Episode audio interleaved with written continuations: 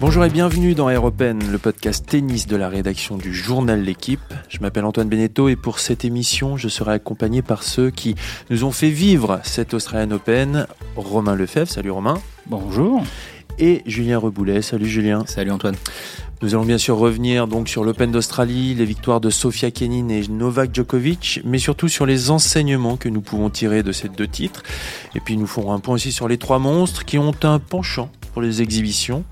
Et puis le coin des Français avec Harold Maillot, vainqueur de l'Open d'Australie Junior. La France qui gagne aussi avec Kristina Mladenovic en double.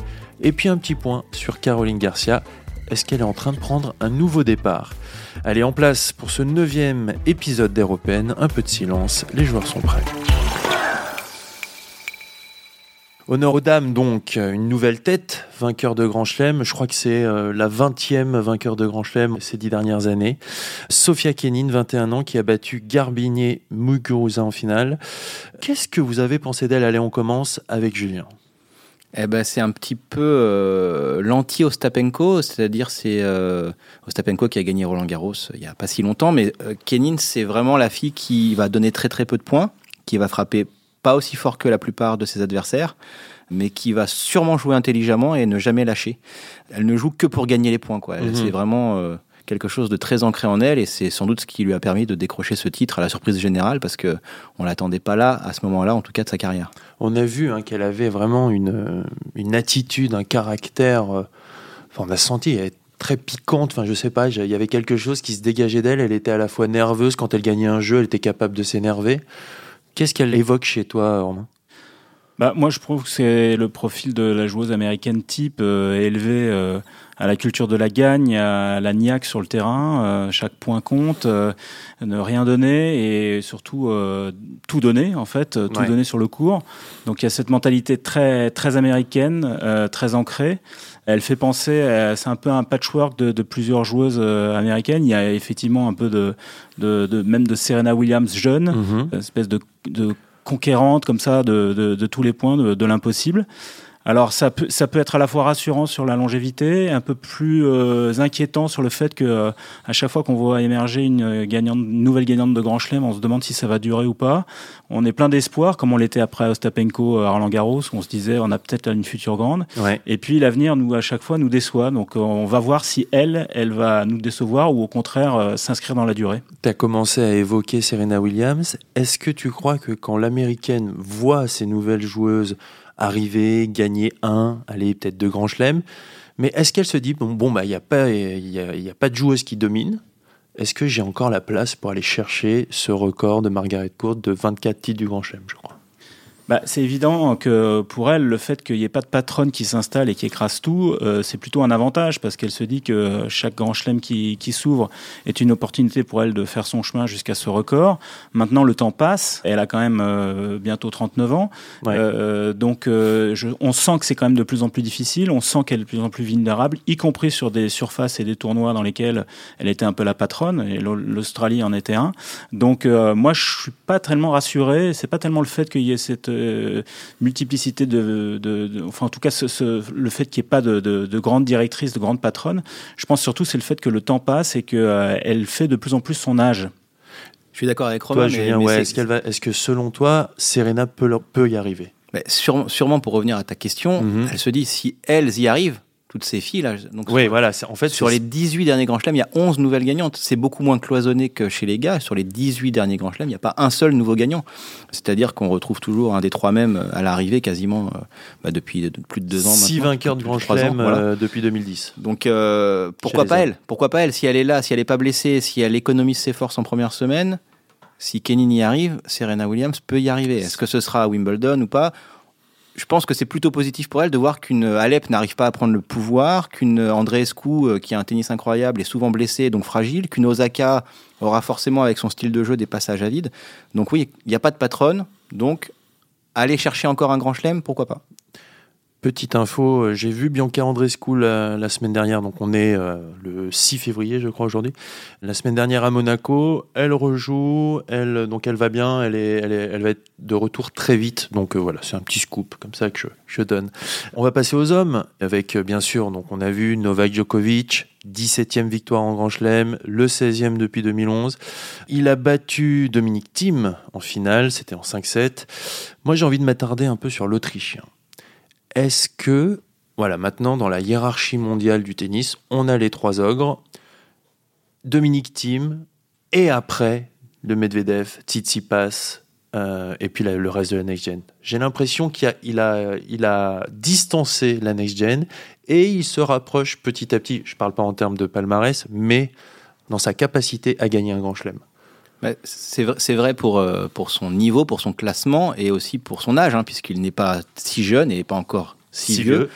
et euh, c'est évident qu'il est celui qui, qui réunit aujourd'hui le plus d'armes, que ce soit technique, mental et en termes d'expérience pour euh, vraiment les gêner. Là, il... Mais attends, avant, on, pensait que c'était qu'il était très fort sur terre battue, qu'il était allé en gros le numéro 2 mondial sur terre battue. Là, il commence à montrer des choses très intéressantes sur dur, j'ai trouvé, sur cet Open d'Australie. Il a progressé, c'est incroyable. Il l'avait déjà montré par le passé, il a quand même gagné Indian Bien sûr, Indian euh, Wells, dernier, dernier. Qui était, je pense, un marqueur de, de ses capacités euh, ailleurs que sur terre battue. Après, on, voit très bien dans son style de jeu que c'est un, un, joueur toute surface en fait. En mhm. réalité, c'est euh, aujourd'hui, on sait en plus de ça que les différences euh, de, de, rapidité, le poids des balles, etc. entre les différentes surfaces fait que ça c'est assez homogénéisé. Et du coup, euh, c'est le joueur complet par excellence, je trouve aujourd'hui. C'est pour ça qu'il est là et qu'on le mhm. retrouve en finale de Grand Chelem aussi bien sur terre battue que sur dur. Après, par rapport à ce que la question que tu posais, il a fait trois finales de Grand Chelem. C'est une stat un peu rigolote ou anecdotique, mais enfin, il gagne pas un dans la première, il gagne un, set dans la deuxième, et il en gagne deux dans la troisième, donc tout le monde se dit que le, prochain c'est le bon.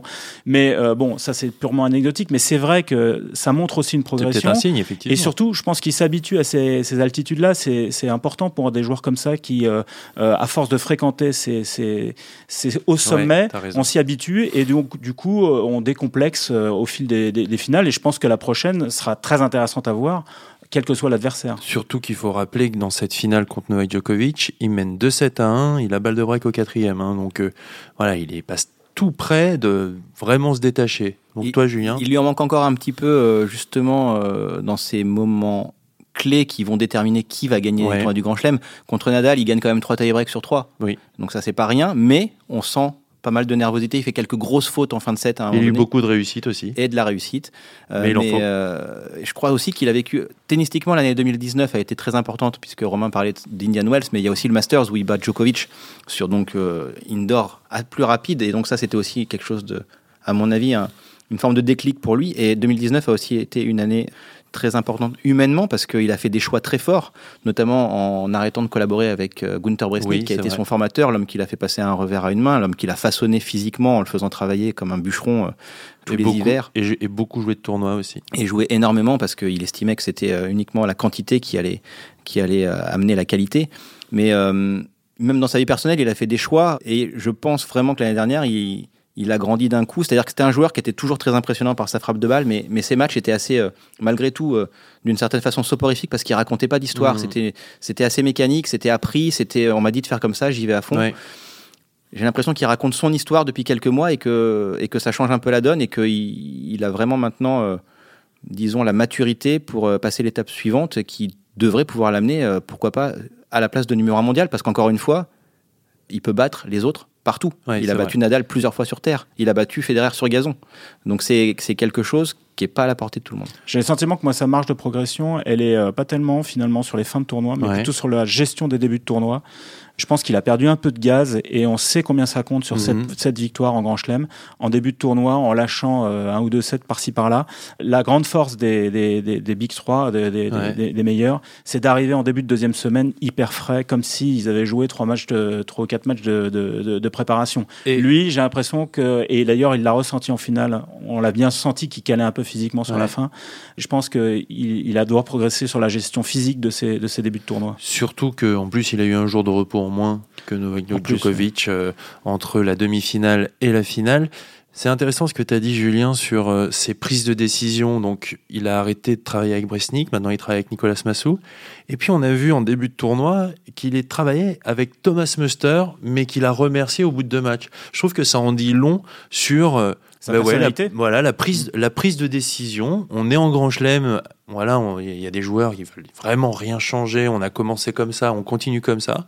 Et ben lui, il vire Muster au bout de, de deux matchs. C'est hyper risqué de faire ça en grand chelem parce que ça peut déstabiliser. On sait Bien à quel point euh, le moindre petit détail, le moindre grain de poussière dans une mécanique euh, bien huilée peut tout foutre en l'air. Et il a eu le, le courage de le faire. Il s'est dit que c'était pas le bon choix.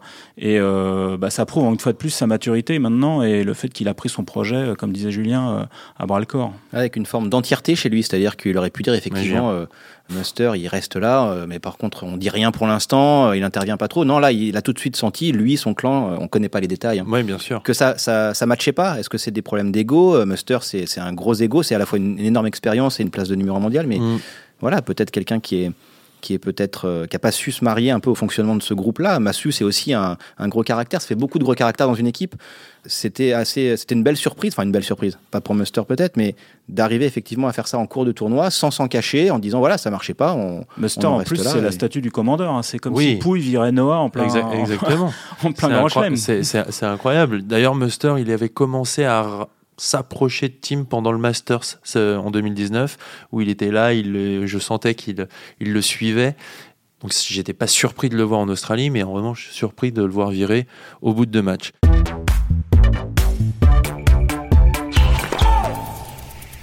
Eh bien, on va passer au deuxième thème de cette émission. J'ai envie de parler donc des deux autres ogres. On a, voilà, bien sûr, on est revenu sur la victoire de Novak Djokovic euh, beaucoup de fois, donc on peut passer aux deux autres. Pendant ce temps-là, donc, Rafael Nadal fait une exhibition, donc je crois que c'est aujourd'hui, ou non, c'était hier, hier le 5 février, contre, c'est au Koweït, contre David Ferrer pour inaugurer sa nouvelle académie au, Koweït. Et il rejoint euh, Roger Federer demain 7 février en Afrique du Sud pour une autre exhibition, d'ailleurs qui au passage risque de battre le record d'affluence d'un match de tennis. Et ce- cette exhibition-là est au profit de la fondation Roger Federer. C'est un peu surprenant quand même quand on, on sait à quel point je parle pour Roger Federer. Il a terminé euh, l'Open d'Australie, voilà, euh, avec des, des- des blessures, des douleurs et tout ça. Alors bien sûr, c'est pour la bonne cause, c'est pour sa fondation et tout ça, mais est-ce que ça devient pas un petit peu problématique toutes ces exhibitions? Problématique, je sais pas. Federer reste un cas euh, unique de toute façon dans l'histoire du tennis et un cas à part aussi en ce moment dans, dans la gestion de sa programmation. Il a joué beaucoup d'exhibitions aussi en, en décembre, Exact. en expliquant à chaque fois comment il essayait de, de bâtir son programme. Évidemment en fonction d'une forme de rentabilité financière parce que ça reste son métier, même si il a déjà accumulé euh, plusieurs dizaines de millions d'euros. Et aussi, euh, Centaines. oui centaines, pardon. Et aussi comment il gère par rapport à sa vie familiale, parce que notamment il avait été assez critiqué, euh, même pendant le Masters, quand on a appris qu'il avait signé euh, pour une exhibition en toute fin d'année en Chine, Oui. et ça sur 5 ans. Ça veut dire que dans 5 ans, il fera encore des exhibitions en Chine, donc pour ses fans, ça peut vouloir dire qu'il sera encore euh, sur un cours de tennis en 2025, c'est quand même pas mal. Mais qu'il expliquait que justement le fait de faire cette exhibition et de ne pas venir jouer la TP Cup après lui permettait d'avoir 15 jours en famille Ouais. à Dubaï pour préparer l'Open d'Australie. Ce qui, au bout du compte, mais ça, on va pas dire que c'était prévu, était plutôt une bonne opération parce que ça lui a évité de vivre des jours très enfumés en Australie euh, Oui, avant que le tournoi commence. Mais ça, c'était un hasard. Mais il pouvait pas le On prévoir. pouvait pas le prévoir. Et là, effectivement, il, il finit. euh, En, fa- en fait, dès le Master, c'était intéressant parce qu'on sentait bien que cette exhibition qu'il va disputer euh, avec Rafael Nadal en Afrique du Sud était euh, passée à peine derrière l'Open d'Australie dans Mmh. ses objectifs prioritaires de début 2020. Ça, ça passe largement devant même un Indian Wells ou un Miami. Je sais pas, il disputera pas les deux sans doute. Mais euh, ça lui tenait énormément à cœur parce que c'est quelque chose qu'il voulait faire déjà quelques années auparavant. Ouais. Ça, ça avait été rendu impossible soit par des blessures, soit par des problèmes de calendrier. Mhm. Et euh, bah, c'est sa fondation, c'est son bébé, et puis c'est avec son meilleur ennemi, ami. Enfin voilà, ils sont inséparables dans, dans l'histoire du jeu. Donc c'est avec Nadal là-bas, avec avec euh, une influence incroyable. Franchement, pour lui, c'est un moment très important. Alors évidemment, ils vont pas jouer à fond. Ça s'appelle une exhibition. Bien sûr. Évidemment.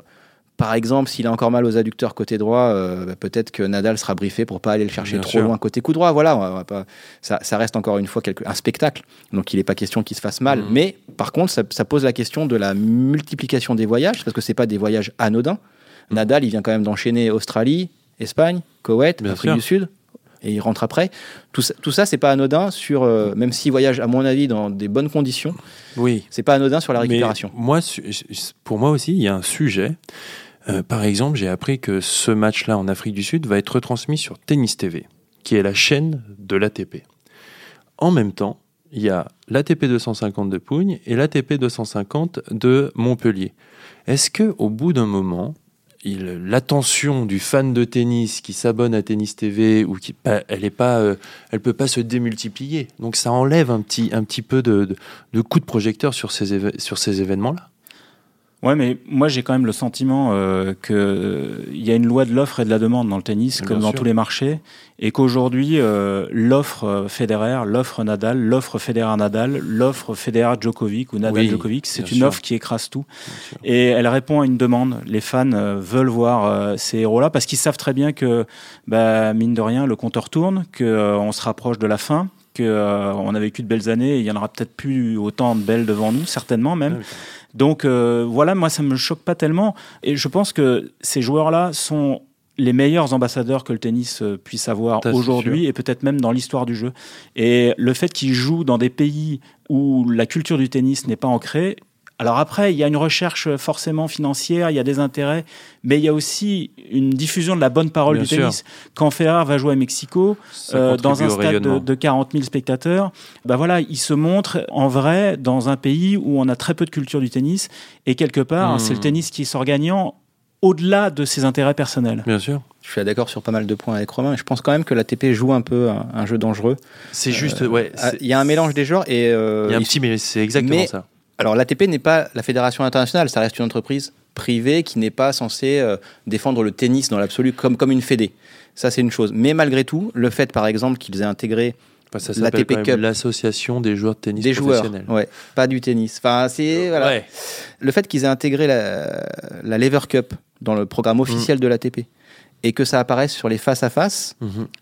Et que donc, par exemple, cette exhibition soit aussi diffusée sur leurs médias, ça, ça montre que ils peuvent pas se permettre de ne pas aller dans le sens de Roger Federer. Bien sûr. Ils peuvent pas se le permettre. C'est compréhensible. Mais c'est curieux de constater que la seule épreuve ATP officielle de toute l'année 2019 qui n'ait pas été diffusée sur Tennis TV, c'est la Lever Cup. Parce que peut-être que les droits euh, étaient réservés à d'autres. Et là, donc, il y, a un petit mélange qui est assez surprenant. Donc, je ne dis pas que l'ATP est forcément gagnante sur la ligne.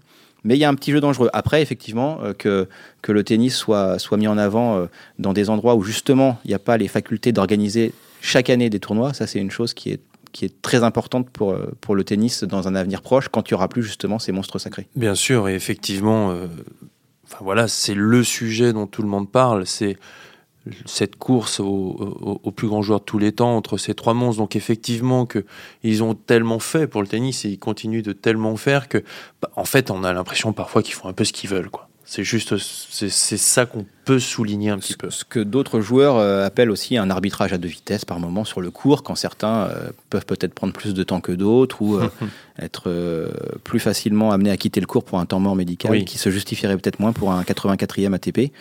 C'est une façon de voir les choses. sans doute qu'ils en jouent un petit peu tous les trois et qu'ils ont bien conscience effectivement qu'ils sont des monuments, mais des monuments encore bien vivants.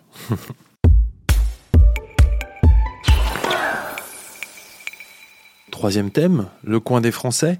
La France gagne aussi à l'Open d'Australie Kristina Mladenovic, qui a remporté le double, son quatrième titre du Grand Chelem.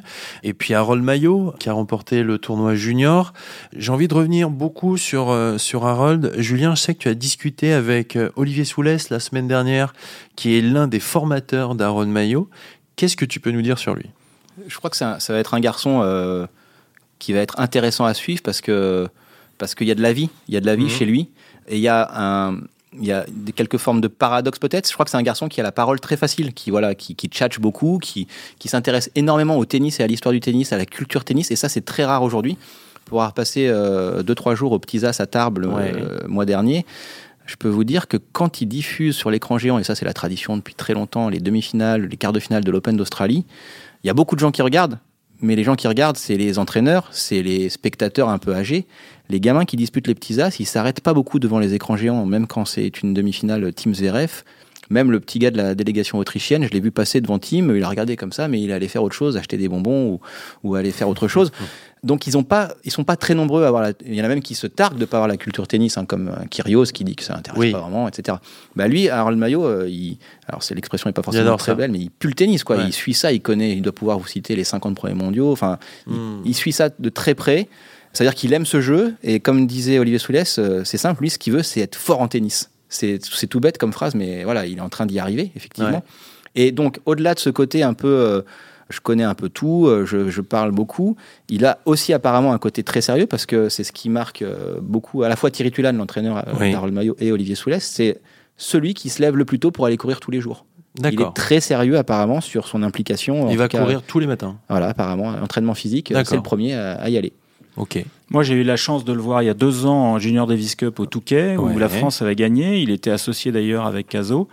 Et euh, à ce moment-là, il était un peu dans le dur dans, au niveau de l'attitude. Caso, qu'on on va rappeler, c'est Harold Maillot a battu Arthur Caso en Voilà. finale. C'était une finale 100% française. Exactement. Ils étaient tous les deux associés euh, donc euh, sous le maillot bleu. euh, et à ce moment-là, euh, Maillot avait des, des petits problèmes de comportement et, euh, et euh, Sur le cours en dehors aussi avec ses entraîneurs et ça se passait pas très bien. Euh, à l'époque, euh, Pierre Chéret, qui, est- qui avait fait le déplacement pour cette finale, m'avait laissé entendre technique national. voilà, m'avait laissé entendre que Maillot avait a eu besoin de recadrage. Mais au-delà de ça, moi, j'avais vu un, un gamin qui était non seulement, bon, effectivement, euh, très investi dans son projet, mais qui avait un sens du collectif énorme. Et euh, c'est lui qui avait, euh, malgré tout ce qui se disait un peu autour de lui, de son attitude, etc., qui avait été super focus et très solidaire Mhm. en double, même sur le banc quand il quand il jouait pas, il était c'était le premier à bondir sur les points gagnants de Marmouzet. Il y avait Marmouzet aussi qui était le le, le- le troisième et Caso. Donc euh, c'est un c'est un bon esprit. Je pense que c'est il est il, il- J'aime pas cette expression, mais il coche pas mal de, de cases Ouais. qui, qui nous laissent espérer euh, quelque chose de solide pour l'avenir. Après, il faut jamais trop s'emballer chez les juniors parce qu'on sait que ça peut être euh, assez décevant. Mais là, en tout cas, lui, il, a, il, a- il semble armé pour, le, pour un bel avenir. Mais en plus, il a donné des gages de, de qualité puisqu'il a battu un, un top 100 juste avant le début de l'Open d'Australie Junior. C'était en Challenger où il a fait quart de finale. Donc voilà, c'est un joueur, je crois, qui est aux alentours de la 500e place mondiale aujourd'hui. Qui, qui joue top 200 probablement déjà, ce qui est D'accord. à 17 ans. euh, Ce qui est, ce qui est, ce qui presque très 18, bien. voilà. Ouais. Il va avoir 18 ans cette année, hein, il faut le rappeler. Il est donc junior deuxième année. Et Euh, au-delà de son cas, juste, Ouais. il faut rappeler qu'il y avait d'autres Français qui étaient dans le coup, effectivement. Donc, Bien euh, sûr. Cazot en finale, Timo Legout en demi-finale, trois, trois joueurs français en demi-finale, quatre euh, en, quatre en quatre en quart. quart avec Giovanni Mpecci. Voilà. Et ça, c'est super important parce qu'on a bien vu que la dernière fois qu'on avait une telle densité chez les juniors, bah, c'est l'époque un peu. C'est euh, l'époque des, mon des nouveaux, Gasquet. Donc cette ouais. émulation-là, elle n'est pas anodine parce qu'elle peut produire de Oui, très beaux dit, effets dans ça dit quelques quelque années. chose. Ça dit quelque chose et surtout, ça peut les aider les uns les autres à se tirer vers le haut. Ben, on a hâte de, de voir euh, un nouveau euh, réservoir de joueurs français euh, arriver et, je pense que ouais c'est en, tout cas moi j'ai bien aimé ce que ce qui dégageait. Je parle même en termes d'attitude en termes de jeu. Je trouve que c'est des jeux très assez modernes assez complets. J'ai vraiment beaucoup aimé euh, le, tennis d'Harold Mayo j'ai euh, envie aussi de revenir sur Caroline Garcia. Parce qu'on a vu donc là cette semaine donc la première semaine de février. Elle a fait, alors est-ce que c'est un essai à la Rafael Nadal Academy avec Gabriel Urpi ou est-ce que euh, voilà, elle, tente une nouvelle aventure? Bah, en fait, on a eu son, son papa au téléphone qui a accepté de nous, nous, nous donner un petit peu euh, euh, les clés de, de, de, de cette, euh, de cet environnement. On va dire que pour l'instant, euh, Louis-Paul Garcia reste l'entraîneur de Caroline Garcia. Il ne compte pas prendre de recul. Mais voilà, dans, dans, pour essayer de trouver des solutions et, et rebondir, parce qu'aujourd'hui, elle est un peu dans, dans la difficulté. Elle a un classement qui n'est pas du tout à la hauteur de son potentiel. On Bien le sûr. sait, on l'a on l'a dit, on l'a écrit. Aujourd'hui, il cherche des solutions. D'abord, en allant euh, dans la Rafael Nadal Academy, il y a des compétences, mais pas seulement. Je pense qu'elle aime bien s'entraîner en Espagne. Elle s'est toujours euh, plus dans, dans cet environnement-là. Effectivement, il y a Gabriel Urpi, mais Gabriel Urpi est aujourd'hui euh, embauché par l'académie, Oui. donc il est mis au service de Caroline Garcia, mais pas seulement, c'est-à-dire qu'il entraîne d'autres, euh, donc il n'est pas l'entraîneur attitré de Caroline Garcia, mais voilà, elle, euh, elle s'appuie sur les compétences et l'environnement de, de cette académie, tout ça sous le regard protecteur de son papa, et euh, c'est visiblement, là, elle fait un stage très intensif, elle reprend tout à la base. Combien de temps?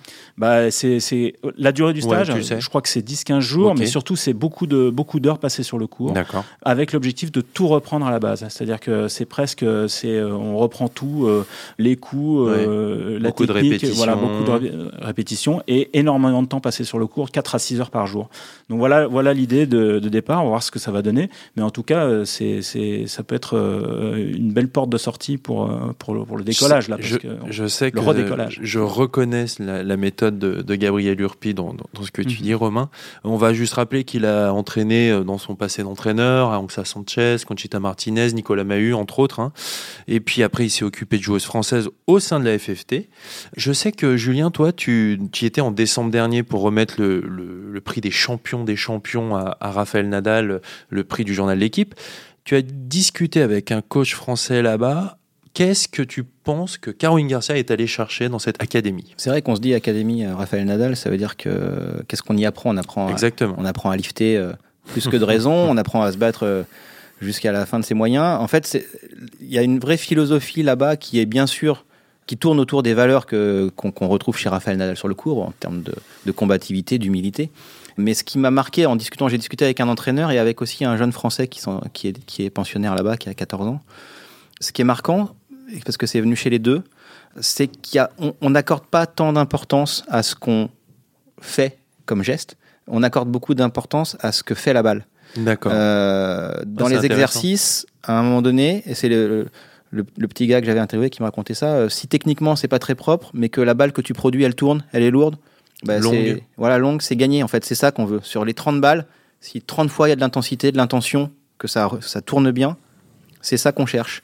Et euh, les rythmes aussi sont différents, c'est-à-dire que lui, pour avoir vécu les entraînements en, en France, on insiste sur la technique pendant 10 balles, Mhm. on se repose, on refait.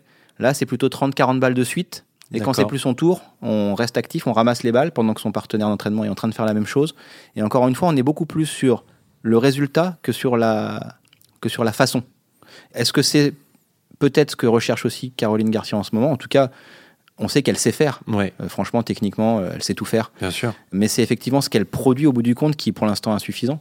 Donc euh, si elle arrive à mettre ça en place en se nourrissant un peu de cet état d'esprit-là, ça peut euh, effectivement porter ses fruits assez rapidement. Je une petite précision, Louis-Paul nous dit que dans cet environnement-là, il n'est ja- il est pas exclu, et ça arrive même, que Tony Nadal vienne sur le cours D'accord. donner ses petits conseils. Donc, euh, quand on a Tony Nadal comme, euh, on va dire pas coach direct, mais comme conseiller, Qui donne des euh, ça, ça- ça peut être euh, productif. On peut, on prend. Eh ben, on espère que voilà, Caroline Garcia va trouver des solutions, euh, même si c'est dans un autre environnement. On lui souhaite que du succès.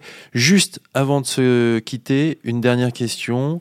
On sort de l'Australian Open. J'ai envie de vous aller vous demander quelle image vous allez garder de, de cet Open d'Australie, Julien? Oh, la première journée des qualifs, quand même. Ok, Avec l'air pollué, Qu'on n'a pas vu d'ailleurs, euh, on ne pouvait pas sûr. la voir, il y avait trop de fumée. d'accord.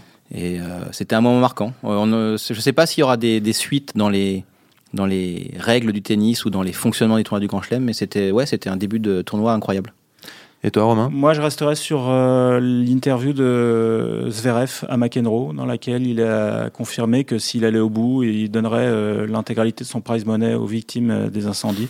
J'ai trouvé que euh, ça pouvait euh, paraître comme un discours convenu, mais en fait, c'était plein de sincérité.